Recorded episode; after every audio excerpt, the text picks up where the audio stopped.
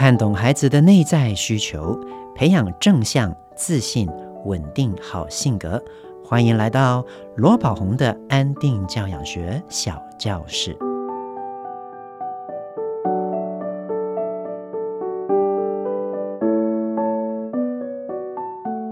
Hello，大家好，我是罗宝红，欢迎来到罗宝红的安定教养学小教室。相信很多爸爸妈妈都经验过，孩子啊遇到不如意的事情就会哭闹，尤其是当我们规范他要做一些事情，又或者是他不想要做那些事情的时候，他就会一直哭，一直哭。我们是不是有跟他说过，不要哭，不准哭，哭可以解决问题吗？哭还是要做啊？是不是有说过这些话呢？其实不单只是小孩子哦，很多大人在面对情绪的时候，其实也不知道应该要怎么处理。在我的工作坊里面，曾经有一位学员啊，跟我们说过，他说他就是那种，就算有眼泪，也会不允许自己眼泪流下来的人。其实听到这番话，我的心里面是非常的有感触的，所以。今天让我们一起来聊聊啊这个话题。有一位网友的妈妈 Iris 分享啊，她说先前呢带小朋友去诊所看病，看到有一个大班的孩子跟他阿嬷一起去看医生，然后小孩子一直在哭，说我不要打针，哎，我不要打针了，我不要打针。那陪同他看诊的阿嬷就跟他说，你不要哭。打针不会痛，打针才会好。但是孩子啊，还是一直在哭着说：“我不要打针，我不要打针。”然后彼此来来回回了大概十次。阿嬷不晓得要怎么样安抚这个孩子，只好一次比一次大声的说：“不要再哭了，哭也没有用，哭不可以解决问题。”啊，看到这位无助的阿嬷，无助的孩子，我在心想。我也可以想象，当时阿嬷内心一定是很焦虑、很紧张、很多冲击的。在这样的情形里面呢，其实很多大人都会习惯跟小朋友说：“不要哭，哭不能解决问题。”其实这句话是一个啊蛮有趣的话，因为一个人哭通常不是为了要解决问题。哭啊，纯粹只是一个情绪上的一个释放，一个情绪的表达而已。那小朋友他们是很真的，心里面有些什么感受，喜怒哀乐，都会在自己的身体以及情绪上反映出来，表露无遗。所以孩子的快乐，他在笑的时候，我们会感受到。他内心里面的那份喜悦，孩子哭的时候也会哭得特别的大声，我们会感受到他的悲痛、他的难过，甚至是他的委屈。所以，情绪本身其实没有所谓的好坏，它只是一种我们内心跟外界透过互动而产生出来的一种自然反应而已。年纪比较大的我们，或许。经过漫长的社会化洗练，我们学会了有事情的时候呢，不要哭，因为哭丢脸，因为哭会被人家觉得我们懦弱，因为哭是不成熟。那这些种种的外界的评价，会让我们呢，在成长过程里面养成了一个有难过、有伤心、想哭也不准自己哭的一个奇怪的惯性。那我一开始讲到的那位学员，他就是在从小到大，因为难过的时候都被大人说不准哭，哭是没有用的，哭不可以解决问题，这些话，感觉到自己的哭是不对的，感觉到哭是不好的，所以就收起眼泪了。他会来参加工作坊的原因，是因为他说，他活到将近四十岁，他发现。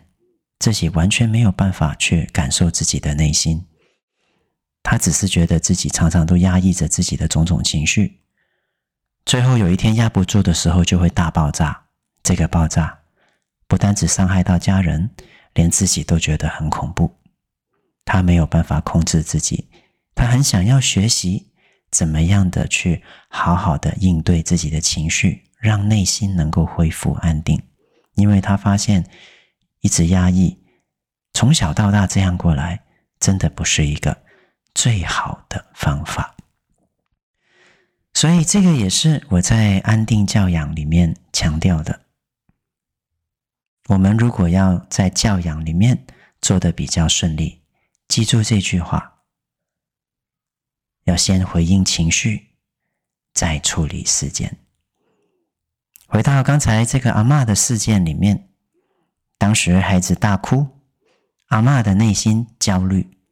焦虑的原因或许是因为她的期待是这个孩子要打针的，但是孩子却不愿意打针，一直说不想打。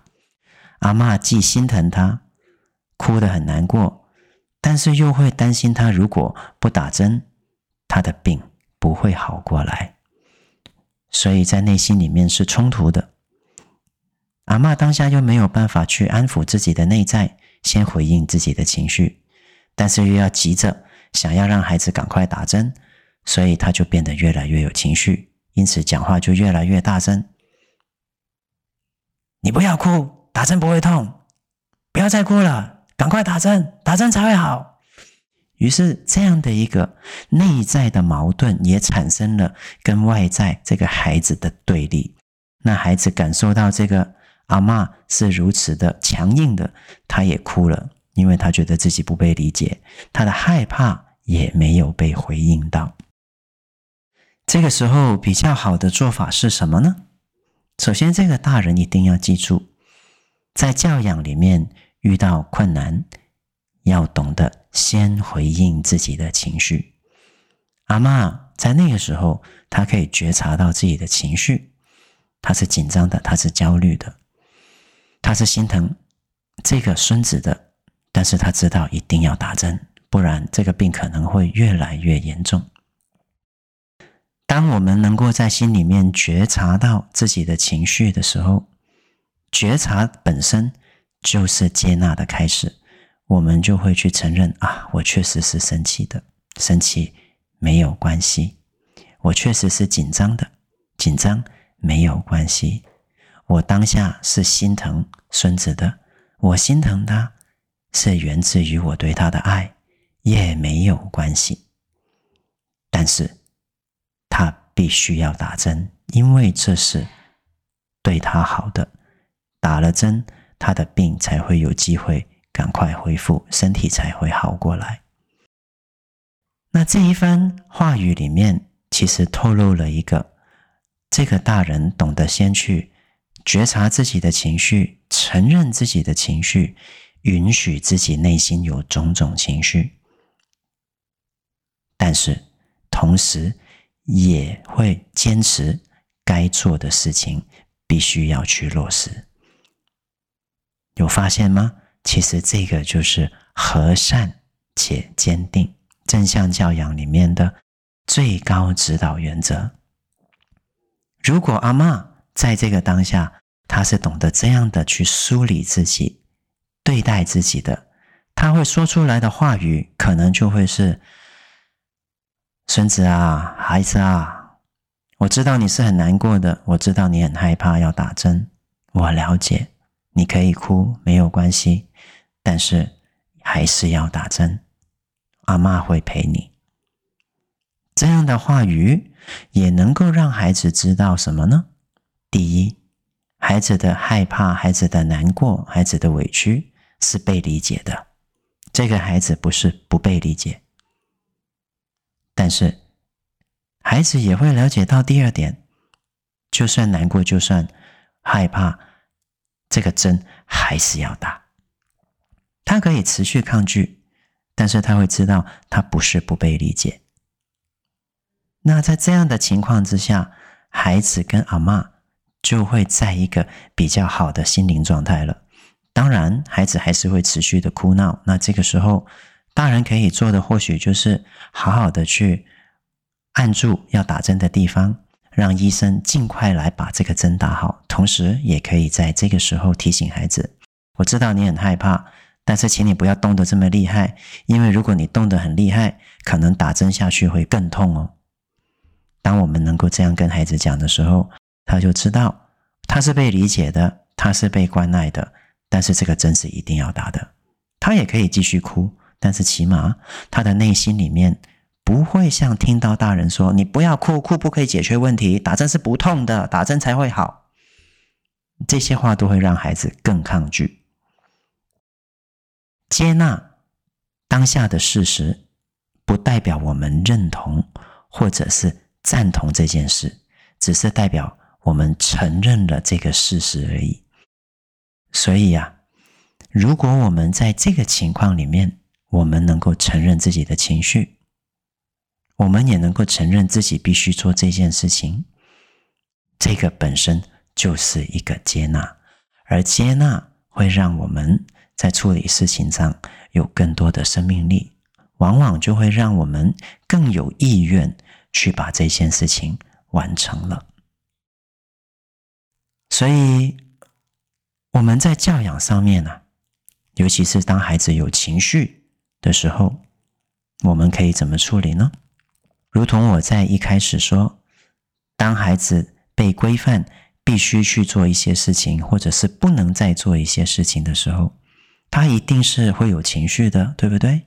他可能会哭，他可能会闹，他可能会伤心难过。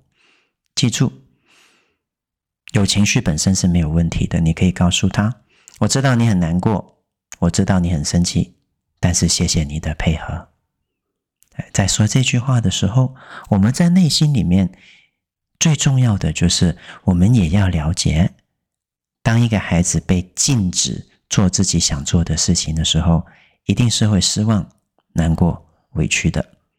人同此心，心同此理。我们从小到大也是这样啊。我们会希望这个大人是不理解我们，不准我们做呢，还是理解我们，但是坚持？该有的原则，我相信比较让我们舒服的会是后者。所以，当我们在孩子哭闹、在孩子有情绪的时候，我们能够跟这个孩子表达：“孩子，我是了解的，我知道你是害怕的，我知道你是失望的，我知道你是难过的，我知道你也可能是生气的，没有关系。但是，谢谢你遵守。”这个规范，这句话，谢谢你遵守这个规范，也能够再次让我们坚定的捍卫我们要求的生活纪律。该做的事情，不管你是喜欢或者不喜欢，你都是需要遵守的。或许这个就是在自由与纪律里面很重要的拿捏守则。自由不能没有纪律，没有纪律。的自由叫做放纵，纪律不能没有原则，我们必须要坚定原则才会有纪律。但是原则不能没有方法，比较不好的方法就是你不要哭，你不要生气，生气可以解决问题吗？哭可以解决问题吗？这句话其实是怪怪的，因为孩子的生气、孩子的哭，甚至大人的生气或哭。从来就不是为了解决问题，这只是情绪的反应。所以，我们可以跟孩子说：“你可以好好哭，你可以难过，没有关系。但是，该做的事还是要做。谢谢你愿意配合啊！如果他不愿意配合呢？那你就可以说：但是你还是要遵守这个规范。这样的话，我们在教养上面就比较不会。”让孩子在长远下来形成一个比较扭曲、比较负面的人格了。允许自己的情绪流动啊，其实它才是人类在内在状态里面一个比较能够回应自己需求的方式。如果你在生气，你不想让别人看到，怕人家说你不理智，你可以去积极暂停区。如果你难过，你委屈，你觉得很不舒服，你想要流眼泪，你又怕人看到，你可以去积极暂停区。如果你有很多情绪，你快爆炸了，你也可以去积极暂停区。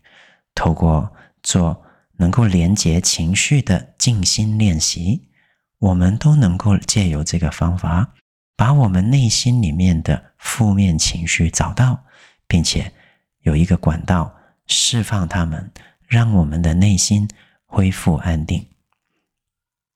所以，有关今天呢，这个议题，我们就分享到这边喽。一句英语小单元，又到我们练习英语的时间了。今天来跟大家分享一下哈，在孩子啊唱唱跳跳的时候，常会用的英文是什么呢？第一个，我们可以说唱歌。那在英文里面很有趣哈，歌曲的英文叫做 song 啊，它有点像台语啊，就是爽的那个发音 song。那唱呢叫做 sing，sing。那国语的唱歌，在英文里面不能够直接说 sing song，中间要加一个冠词叫做 a，所以是 sing a song。我们来念一次，sing a song。如果我们跟孩子说一起唱一首歌吧，我们可以在前面加一个 let's。Let's sing a song. Let's sing a song. 那跳舞呢，叫做 dance。Dance，一起跳舞吧。Let's dance. Let's dance. 那如果你想说一起唱歌跳舞吧，我们可以怎么讲呢？我们可以说 Let's sing and dance. Let's sing and dance. 那如果在唱歌跳舞的同时，你想要让小朋友也跟着节奏拍手，那拍的英文是 clap。clap。手啊，因为有两只嘛，所以它是一个复数名词。那在这个名词后面要加一个 s，代表它是复数。那手的复数叫做 hands。hands。拍手呢，在英文里面是一个动词片语，很有趣。在这个 hands 手的名词前面，我们通常呢会加一个冠词或者是一个所有格。比如说，your hands 就是你的手，所以拍手啊，在英文不可以直接说 clap hands，我们会说 clap your hands，clap your hands，一起拍手，let's clap your hands，let's clap your hands。最后做一个复习，一起唱歌，let's sing a song。Let's sing a song，一起跳舞。Let's dance，Let's dance，一起唱歌跳舞呢。Let's sing and dance，Let's sing and dance，一起拍手。Let's clap your hands，Let's clap your hands。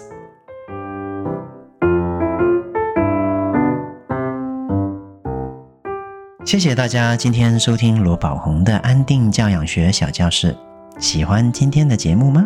我是罗宝红，亲子天下 Podcast，周一到周六谈教育、聊生活，开启美好新关系。欢迎订阅收听 Apple Podcast 和 Spotify，给我们五星赞一下。对节目有任何的想法，想听什么内容，都欢迎加入亲子天下 Baby Line，就可以跟我们提问喽。我们下次再见。拜拜。